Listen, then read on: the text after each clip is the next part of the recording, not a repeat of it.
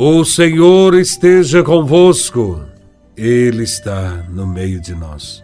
Proclamação do Evangelho de Nosso Senhor Jesus Cristo, segundo São João, capítulo 6, versículos de 44 a 51.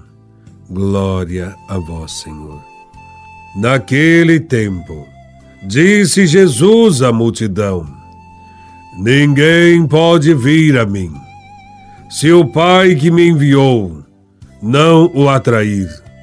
E eu ressuscitarei no último dia. Está escrito nos profetas: todos serão discípulos de Deus. Ora, todo aquele que escutou o Pai e por ele foi instruído, vem a mim. Não que alguém já tenha visto o Pai só aquele que vem de junto de Deus viu o Pai. Em verdade, em verdade vos digo: quem crê possui a vida eterna. Eu sou o pão da vida. Os vossos pais comeram o maná no deserto e, no entanto, morreram. Eis aqui o pão que desce do céu. Quem dele comer, nunca morrerá. Eu sou o pão vivo descido do céu. Quem comer deste pão viverá eternamente. E o pão que eu darei é a minha carne, dada para a vida do mundo. Palavra da salvação. Glória a vós, Senhor. Nesse evangelho, Jesus diz que ninguém pode vir até ele se o Pai não o atrair. Sim, a fé é um dom de Deus. Não basta nossa vontade ou apenas nossas forças para consegui-la. A fé é uma obra da graça de Deus que auxilia nossa vontade. Portanto, agradeçamos sempre a Deus pelo dom da fé e vivamos em conformidade com ela. Também no Evangelho, Jesus faz três convites a nós. Convida para irmos até Ele, convida a crermos nele. Por fim, convida a nos alimentarmos dele para ter vida plena.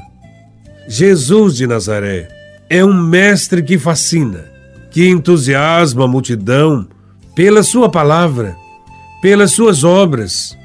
Por isso, o convite é sempre bem aceito, principalmente por aqueles que veem suas obras e se entusiasmam com seu poder.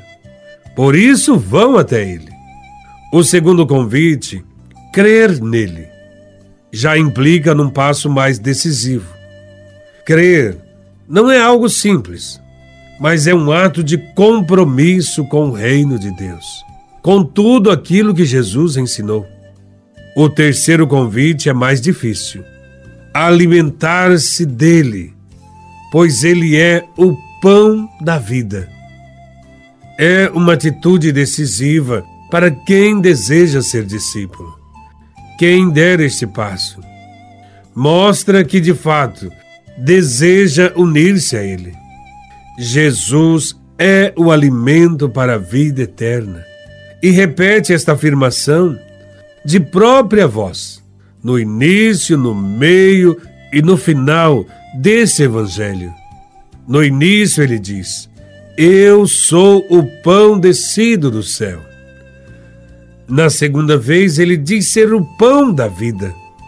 E na terceira repetição acrescenta que é o pão vivo.